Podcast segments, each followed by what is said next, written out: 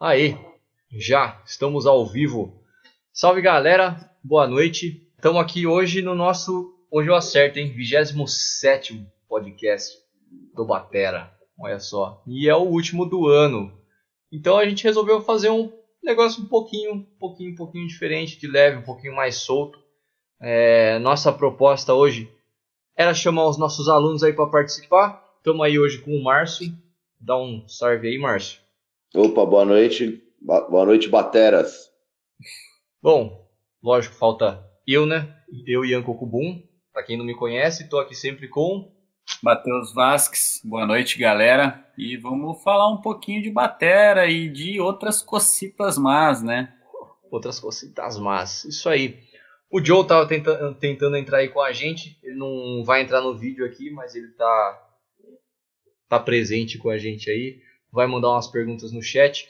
Quem quiser fazer perguntas aí no, no chat com a gente, fiquem mais do que mais do que à vontade. Hoje mais do que nunca para fazer perguntas. Vamos falar um pouquinho sobre o que foi esse ano e o que será o ano que vem. Mas eu vou já abrir aí. Márcio, conta para nós. O que, você tem de pergunta? Você tem alguma dúvida? Alguma pergunta específica para gente? Do tipo, sei lá. Conta para nós aí. O que, que olhando para a gente, te vem à mente? Bom, é, é, dúvidas eu tenho muitas, né? Mas vamos lá, a dúvida assim, mais que eu posso dizer que é a minha prioridade, né? Eu estava estudando pedal duplo e aquela técnica flutuante, eu não, me, sei, não sei como é que é o nome, o pé fica meio flutuando. Eu estava estudando aquilo, eu estava estudando, né, cara?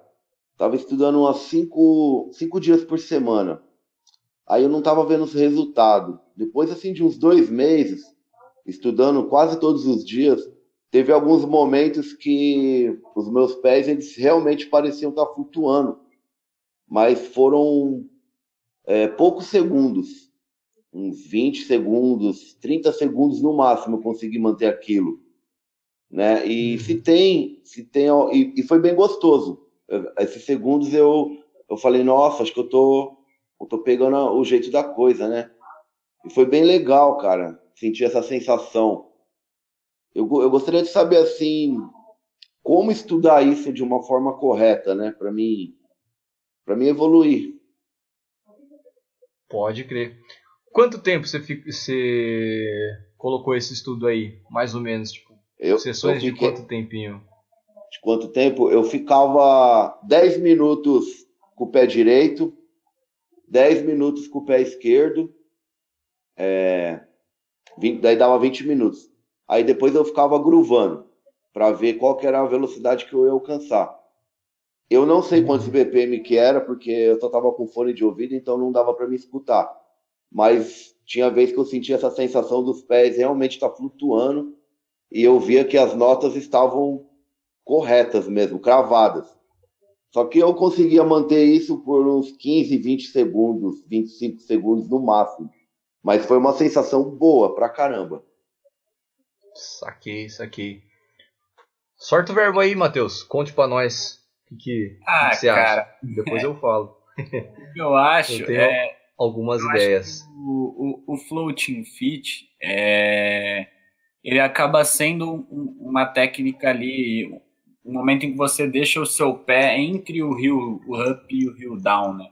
Rio down seria o, o calcanhar totalmente no chão e o rio up seria o calcanhar totalmente elevado. O floating fit a gente mantém o, o pé meia altura.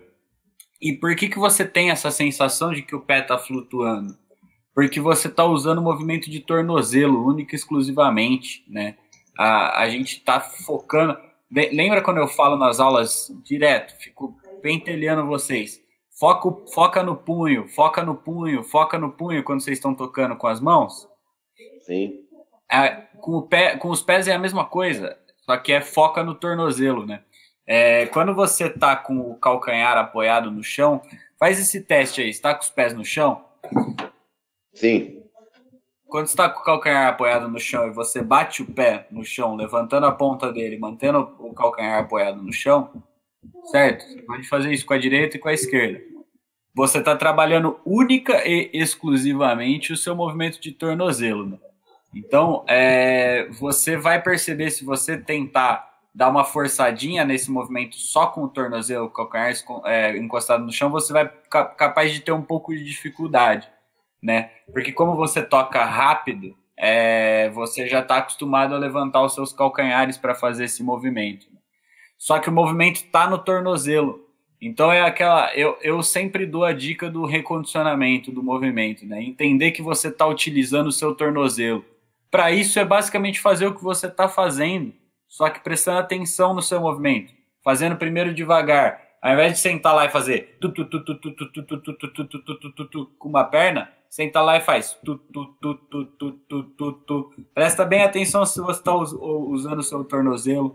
Presta bem atenção se você está usando o movimento correto com o seu pé, para você ter essa sensação do floating fit. Por que, que quando você crava ali, fica gostoso, você tem essa, essa sensação de estar tá voando?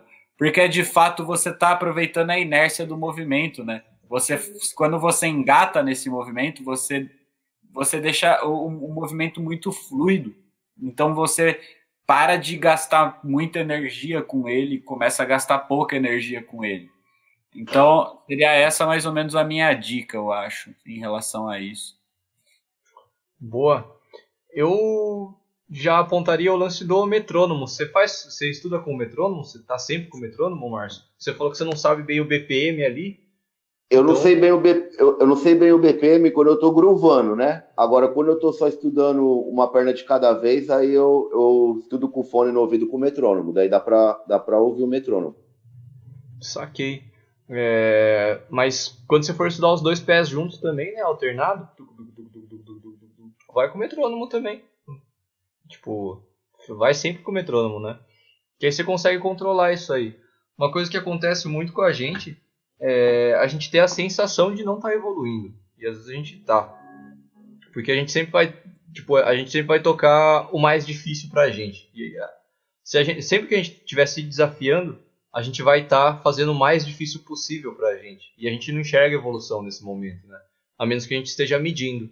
Então, tipo, você tocar o mais rápido que você consegue, sempre vai ser muito difícil. E você sempre vai conseguir tocar o mais rápido que você consegue, nada mais e nada menos do que isso, né? Só que às vezes a sua velocidade vai aumentando e você não consegue sacar enquanto que ela está aumentando porque você não está olhando no metrônomo, né? Então o metrônomo é nosso melhor amigo, né? Ele está lá para falar que está tudo bem, que você está indo para o lugar certo. Sacou? Então mesmo Verdade. quando for só para groovar, né? Dar uma soltada,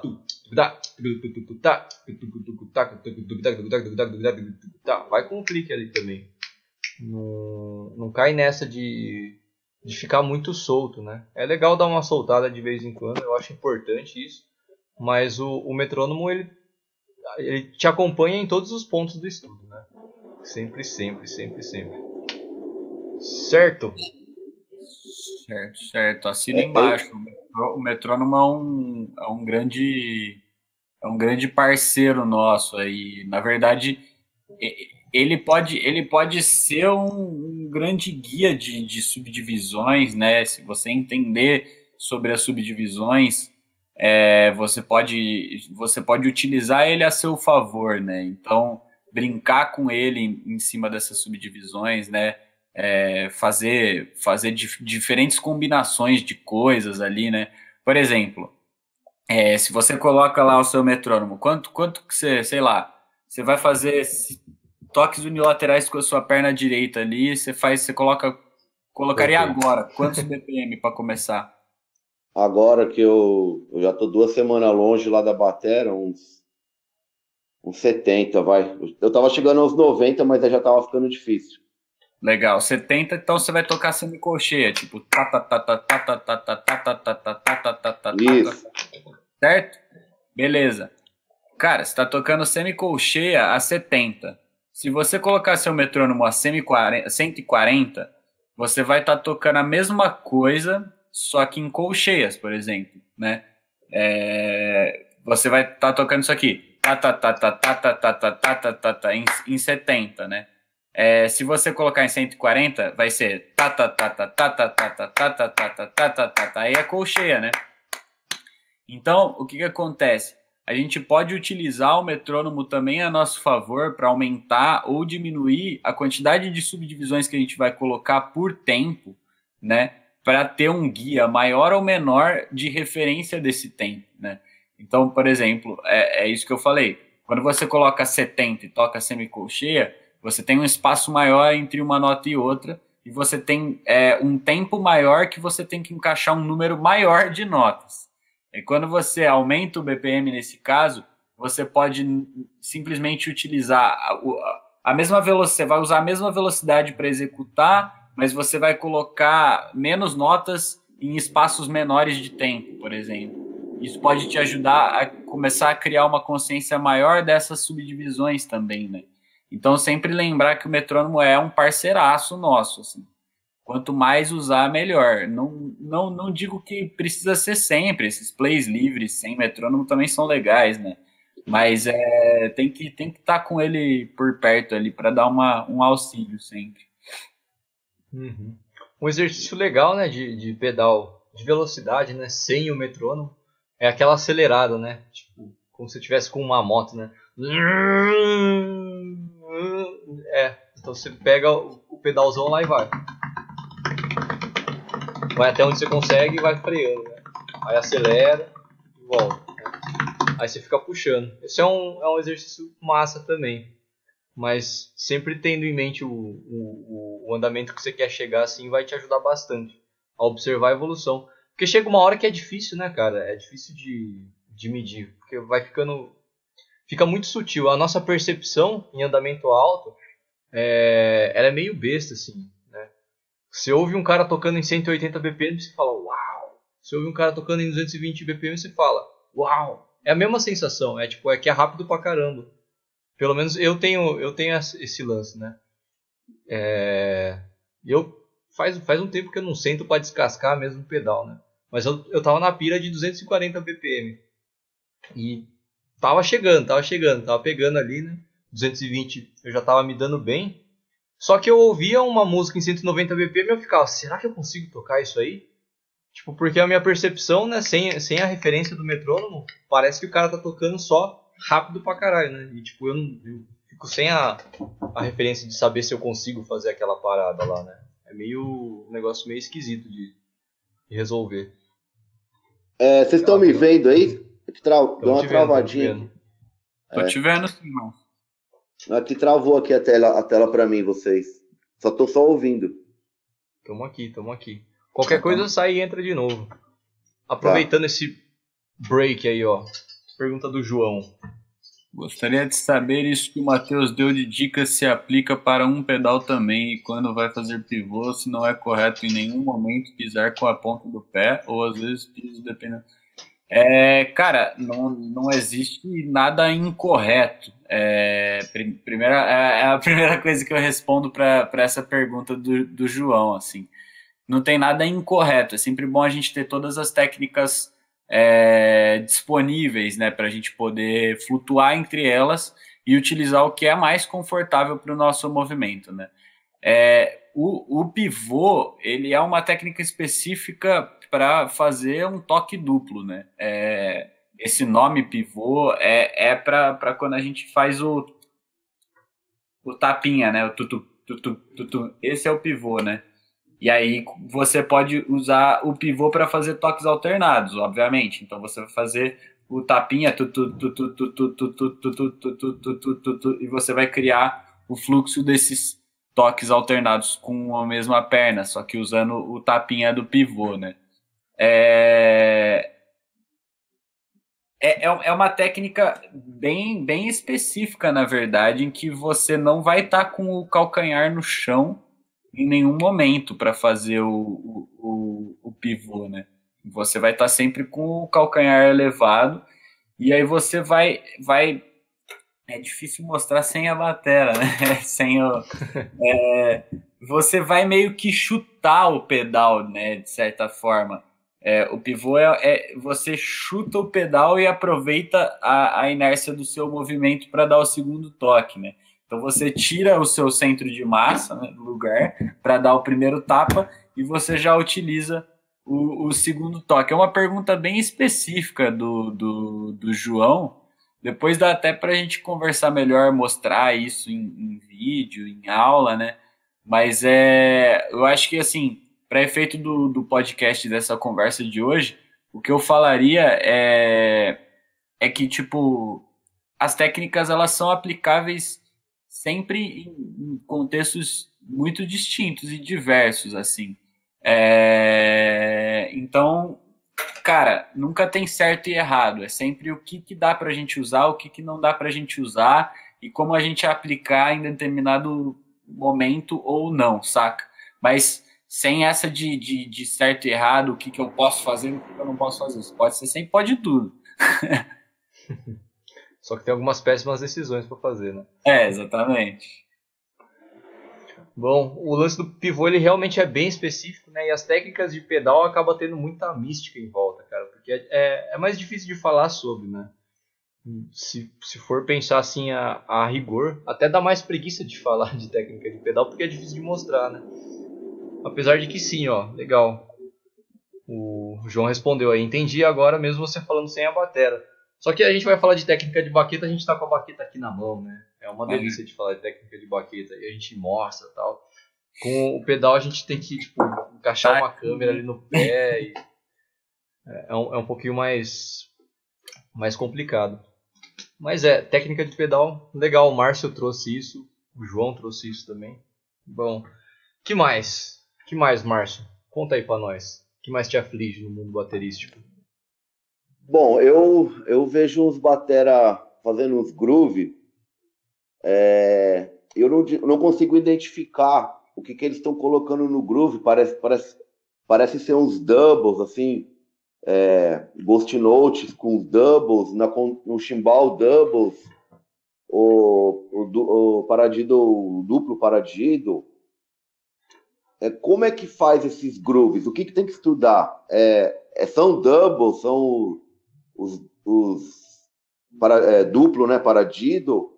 triplo, ou é outra coisa que eu não consigo identificar, mas eu acho aqueles groove muito bacana, mano. É mó molho aqueles groove. Bom.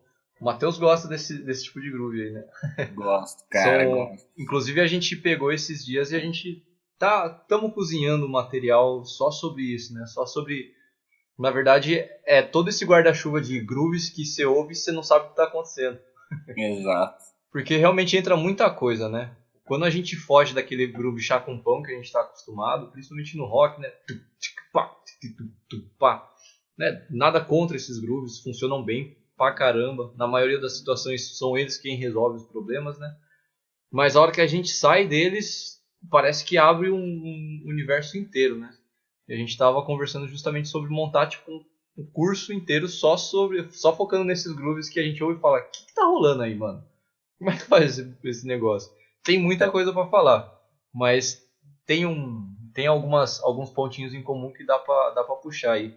Conta aí, Matheus, jogando as suas costas de novo. Fala.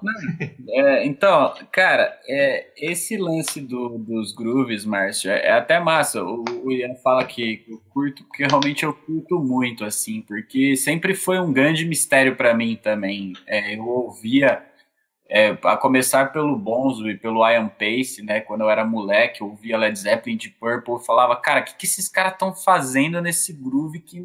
Cara, isso aí não é chá com pão, tem um. Tem que eu não, não sei de onde está vindo, né? E, e, e assim, ao longo do tempo estudando, você vê que existem diversas formas de criar esse molho, né, Márcio? Não é, não é um jeito só.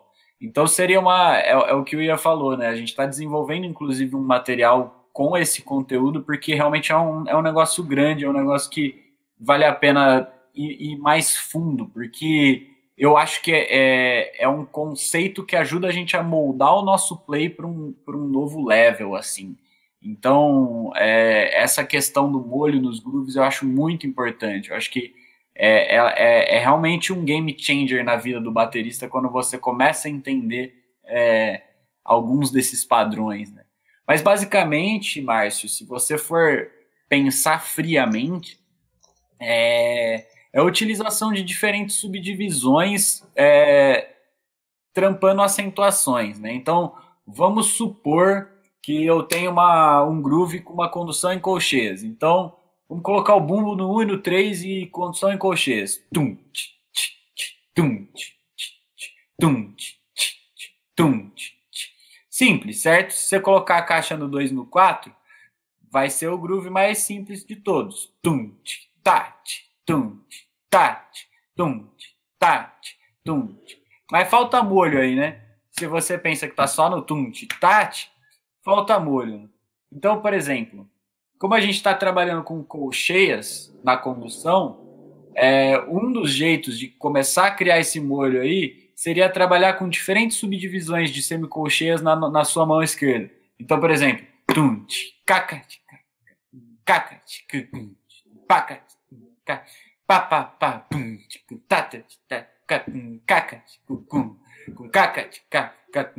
Aqui eu estou usando garfinho, né? Tá, tá, tá, tá. E a segunda, né? A segunda e a quarta, com K, K,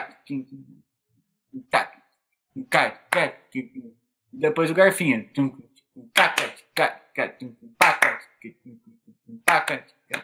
Né? Então, esse é um dos jeitos, né? Trabalhar outras subdivisões e misturando com acentuações, né? Porque o que acontece é que eu estou fazendo outras figuras, mas eu continuo acentuando o 2 e o 4, né? Então, a, a, o, o meu pulso principal ainda está no tum, pá, tum, pá, tum, pá, tum, pá. Só que eu tô fazendo um molho, tum, tá, tá, tá, tá, tá, paca, tá, paca, tá, paca, tá, paca, tá, tá, paca.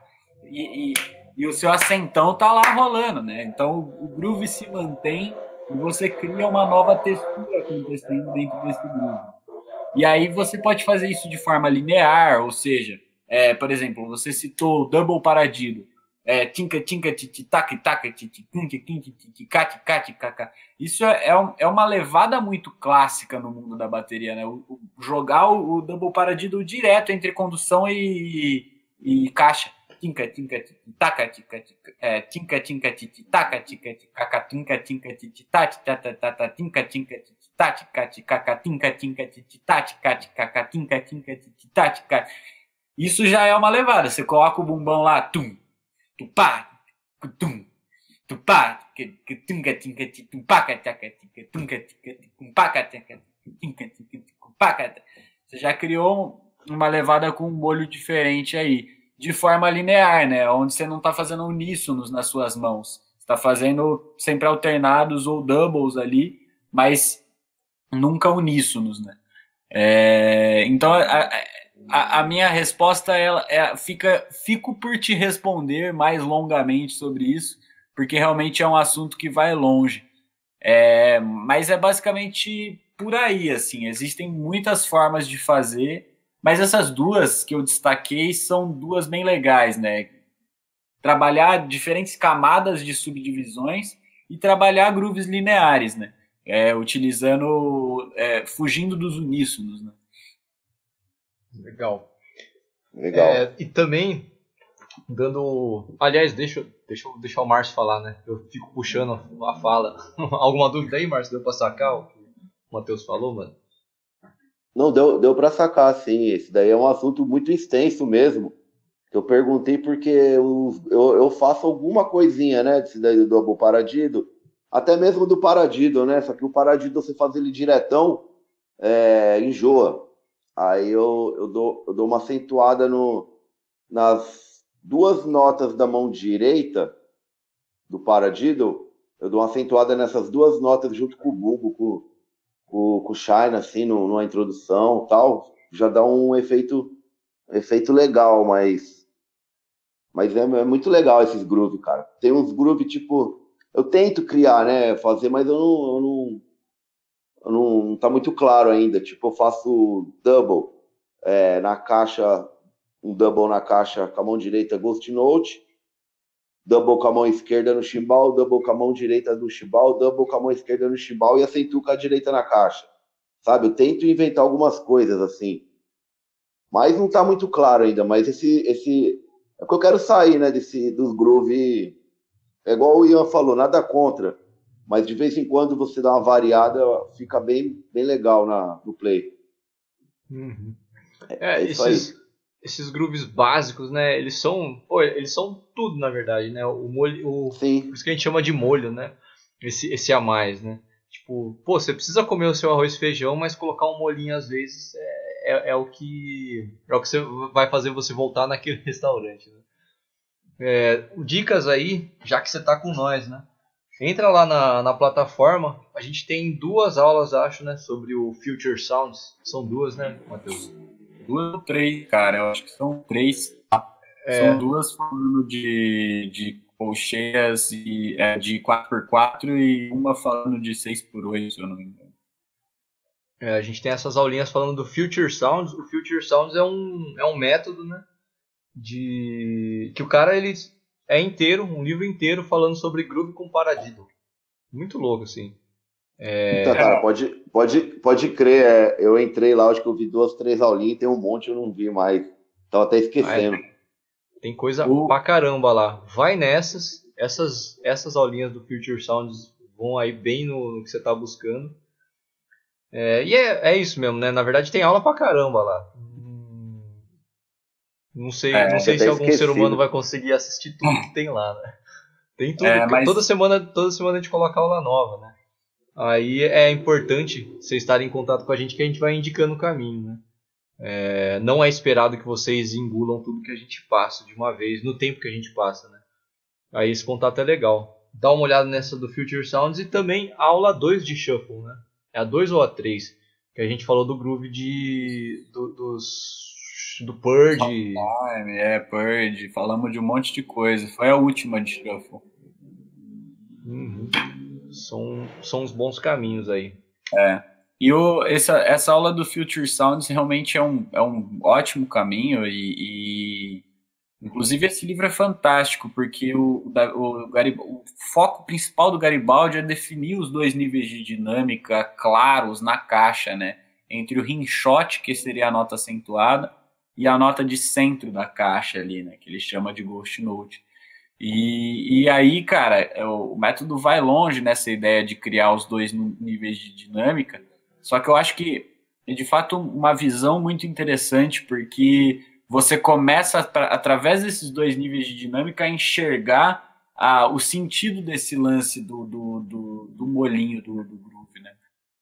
Boa. Mais uma do, do João aí. Falou que mandou errado gravar, é groovar, né? Então é isso, pode fazer o que quiser, sim, faz o que quiser, cara. Para groovar, precisa manter a acentuação do bumbo e caixa ali, sempre fazer alternados os double. Não entendi muito bem, na verdade, a pergunta. Mas, da essência, primeiro, sim, cara, faz o que você quiser. é, talvez falando aí na questão dos paradiddles, né? É, dá para você ir buscando a acentuação junto com o bumbo, mas também né, não, não, precisa, você não precisa estar tá sempre acentuando com o bumbo. Mas não sei exatamente se você está falando dos pivôs ainda. É... é, eu não entendi mas muito. Fica, fica, a mesma, fica a mesma direção aí, né? É, principalmente essa onda de ficar colocando doubles e ghosts na caixa. Essa, essa paradinha do Future Sounds é um, é um, um belo, um belo de um caminho, um belo de um norte para pegar as coisas. Uma pergunta em forma de confusão, que não entra em forma de pergunta, né? Mas dá para falar bastante. Esse garfinho me confunde todo, do Ricardo. Vamos falar um pouquinho desse garfinho? Eu gosto pra caramba de falar do garfinho. Você tem coisas boas para falar do garfinho, Matheus? Cara, eu só tenho coisas boas para falar do Garfinho, na verdade. O Garfinho, o, o Garfinho, ele te confunde todo, Ricardo, porque ele é um dos caras mais importantes para a gente começar a entender essa coisa toda aí, né? Ele é realmente uma, uma figura que a gente usa bastante e, e bom, não é à toa que o Garfinho é chamado na música brasileira por alguns escritores de síncope característica, né? O é, a galera chama isso de síncope característica porque realmente ficou muito marcado na música brasileira, né? Ele aparece no Teleco Teco, por exemplo. Olha ele aqui, ó. Certo? Então, assim, coisas boas para falar do Garfinho, é, temos infinitas, né? Eu não tenho nenhuma coisa ruim para falar do Garfinho, só coisa boa. Bom, eu gosto pra caramba de falar do Garfinho. Sempre que eu tô passando questões de rítmica, eu paro nele e fico um bom tempo nele, porque tem, tem muita, muita história por trás dele, né? Muita aplicação legal e rola isso, né? Confusão mesmo, porque ele não é difícil porque é bom, né? Ele é bom porque é difícil, na verdade. Pra, pra quem tiver meio. O que, os caras estão falando, né? Quem que é o Garfinho? O Garfinho é, é. A gente tem um grupo de quatro semicolcheias. É a primeira, a segunda e a última. É isso? Cá. Né? É o, a gente mata a terceira semicolcheia. Então seria kkk. Aí fica kkk. Se fosse. Eu gosto de ensinar como chocolate também, né? chocolate. A gente tira o lá, fica chocote, chocote, chocote, chocote. Fica taca, kkk, kkk, kkk. É difícil pra caramba de manter essa, essa parada, né? Fica. Porque a gente perde a noção do que está acontecendo no meio. O pessoal chama de a síncope característica do samba porque realmente aparece bastante no samba, né? Inclusive o João mandou aqui. Gosto muito do Garfinho, toco bastante samba, ele sempre tá comigo. É isso. Chamam de garfinho porque visualmente ele parece um garfinho. É, eu, eu, eu meio que discordo, né? Porque todos parecem garfinhos. Qualquer um podia ser o garfinho. Mas esse, esse é o garfinho desgranhento, né? Um negócio muito massa dele é que o a gente vai tentando tocar ele, às vezes a gente acaba se acaba tercinando ele, né? É a figura mais fácil de a gente transformar em tercina sem querer. O pessoal fala que em, em música erudita é bem comum tercinar essa parada, né? E uma tercina virar ele também. Então, pá, pá, pá, pá, pá, pá, pá, pá, pá, pá, pá, pá, pá, pá, pá, pá. Ou você tentar tocar uma tercina. Rápido, né? Quando você tá, tipo. Tá, tá, tá, tá, tá, tá, tá, tipo. É até mais fácil fazer aqui, né? Quando você começa a fazer rápido, fica muito próximo de fazer tercina, né? Tá... Tercina. 1, 2, 3, 1, 2, 3, 1, 2, 3, 1, 2, 3, 1, 2, 3, 1, 2, 3, 1, 2, 3, 1, 2, 3. Certo? Garfinho.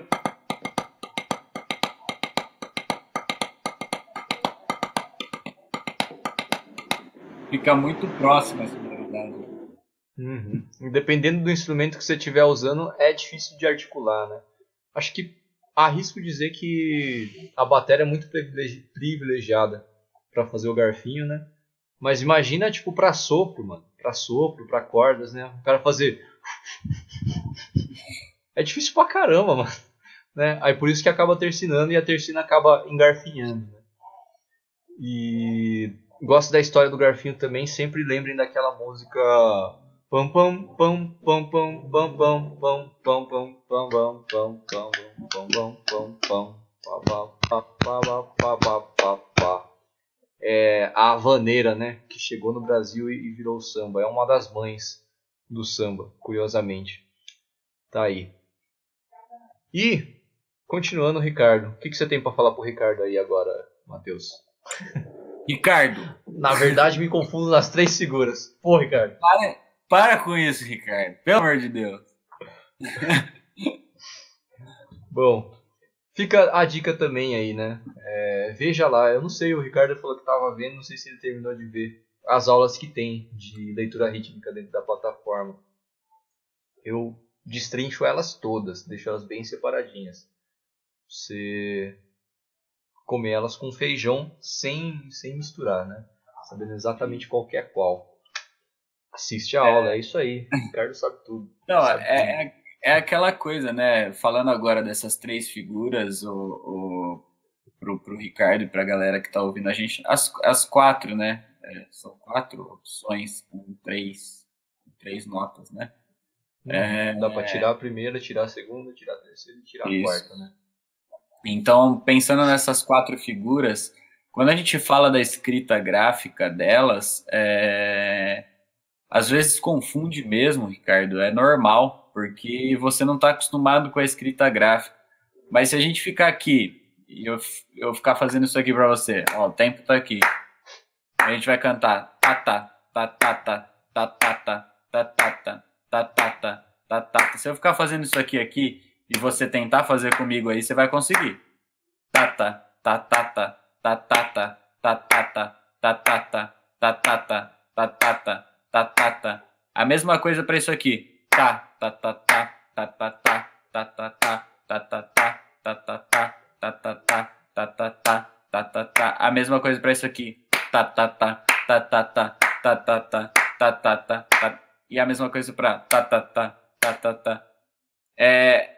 você ao, ao ouvir vai conseguir reproduzir, porque a, a figura em si não é tão difícil para você.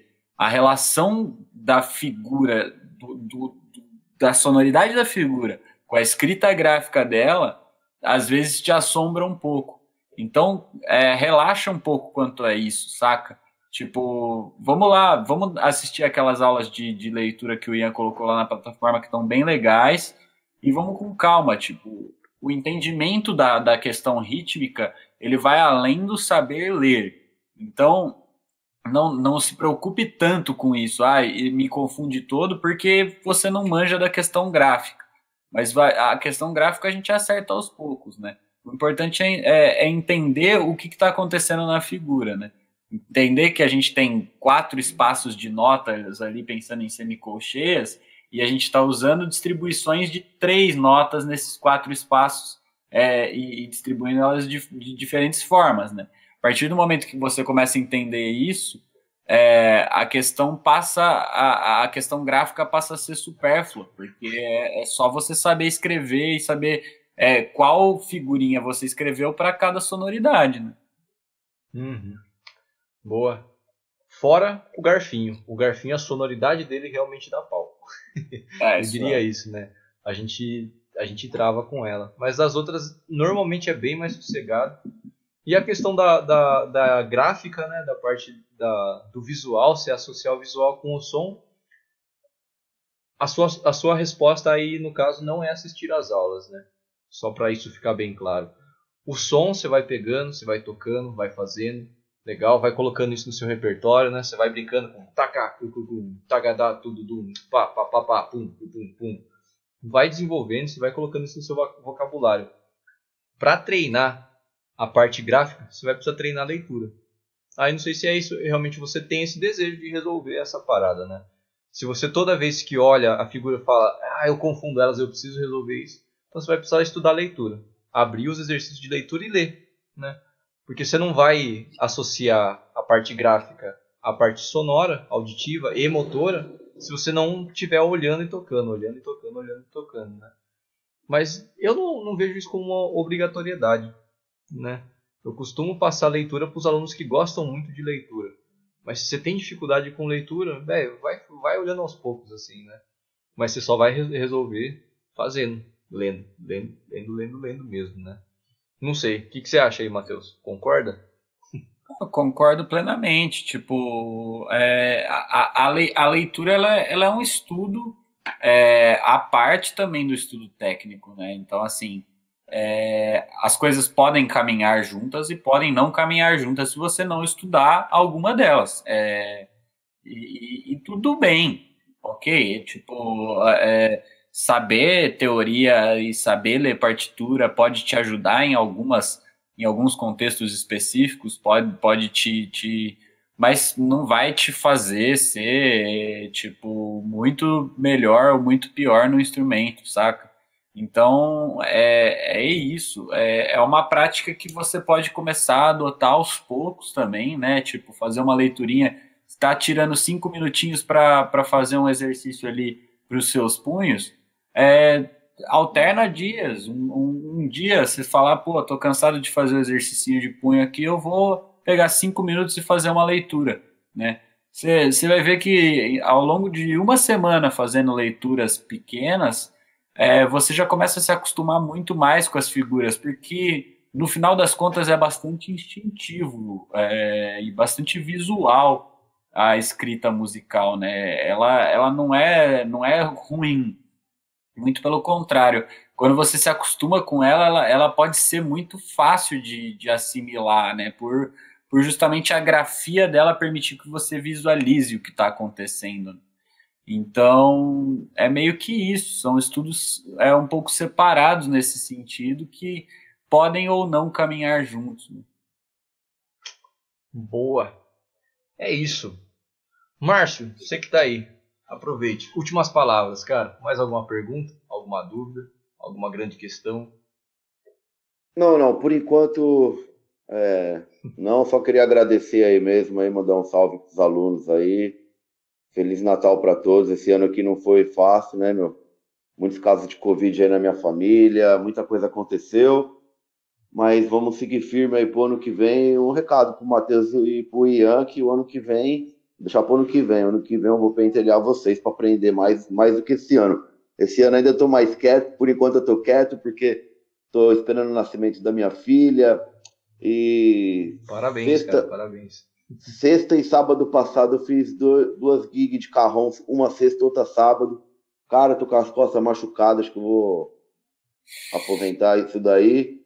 Mas deixa, deixar pro ano que vem, mandar um abraço para todo mundo aí e vamos que vamos. E obrigado por estar com vocês aí. Pô, que isso. Obrigado demais, Márcio. Pô, é, é um prazer estar com, com vocês todos, com você ao vivo aqui, diretaço com a gente. E, pô, compartilhar esse, esse ano aí com todo mundo que foi entrando aos poucos na turma, foi muito da hora pra gente, foi um baita aprendizado. Acho que no final das contas eu e o Ian aprendemos muito mais do que todos vocês estiveram com a gente. Isso eu posso garantir para vocês. É, e então fica também o nosso agradecimento, fica os nossos parabéns para a filhinha que vai nascer aí. Obrigado. E, e ano que vem nós estamos juntos de novo, Márcio. Estamos aí para estudar batera ao tempo de vocês, fazendo do jeito que for melhor para todo mundo sempre, para a gente evoluir como batera, como pessoa, como indivíduos e comunidade juntos. É isso, cara. Falaram tudo. Tudo que eu queria falar e ouvir hoje. É isso. um feliz ano novo aí para todos. Esse ano realmente foi difícil, mas ele foi bom, né? É, foi Tipo, a gente foi cresceu foi muito, o ano, cara. Foi o ano que eu mais estudei bateria. Ó, bom. Eu estudei. Também é foi bom, o ano que eu mais estudei bateria, eu acho, viu, Márcio? Porque eu estudei bateria pra cacete esse ano. O meu só não foi isso porque no, nos meus anos de faculdade eu estudei demais, assim. Demais, demais, demais, né? É, teve uns anos que eu realmente peguei e descasquei muito, assim. E não foi. Esse para mim não foi. Eu me foquei em várias coisas. Mas foi um dos anos que eu mais estudei. Que eu mais estudei. O ano que eu mais estudei. Não batera, né? Mas de tudo, assim, de me afundar em livro, de ver aula, de ver palestra, de ficar pirando o cabeção mesmo. E que eu mais criei coisas, assim, cara. Criei coisas e aprendi coisas que eu jamais imaginei que eu ia aprender, assim. Tipo, fazer umas paradas online. e Feliz Natal, né? Feliz Ano Novo para todos. E a gente recebeu outras, né, dessas. Ano que vem será o ano. Então vamos ver. Ano que vem será um ano, será um ano. A gente vai ter resquícios de pandemia ainda. Então a gente ainda tem um pouquinho desse uns meses bons para tocar bastante, né? De não ter muita opção para fazer na vida. Então aproveitem para tocar. E ano novo, né? Mais momento mais do que propício para dar um start mesmo na bateria. Ano novo, preso em casa. Coloquem essa meta para vocês. Vamos tocar muito, vamos tocar muito, tocar muito. É, e o que o, o que o João falou também, o, o, Luiz Henrique já me falou também, a Helena falou que ano que vem ela vai pegar de verdade na bateria. E você também falando aí, Márcio. Aluguem a gente, cara. A gente vai entrar o ano aí com, com a cuca em vocês. A gente, eu resolvi fechar esse ano mandando coisa pra caramba pra vocês de novidade. Pra entrar ano que vem empolgado mesmo. Vocês não colocarem nenhuma meta de ano novo na nossa frente. Lógico que todo mundo quer, quer fazer dieta, fazer exercício e ganhar dinheiro, né? Mas bater antes de tudo. Mas tocar bateria é mais legal, pô. Beleza? É isso então. Fechou? Estaremos de volta agora, não quarta que vem, nem segunda que vem. Ano que vem. Dia. Não sei que dia, depois eu olho. E ano que vem a gente se fala. É certo? Valeu, hein? Galera, obrigadão. Valeu.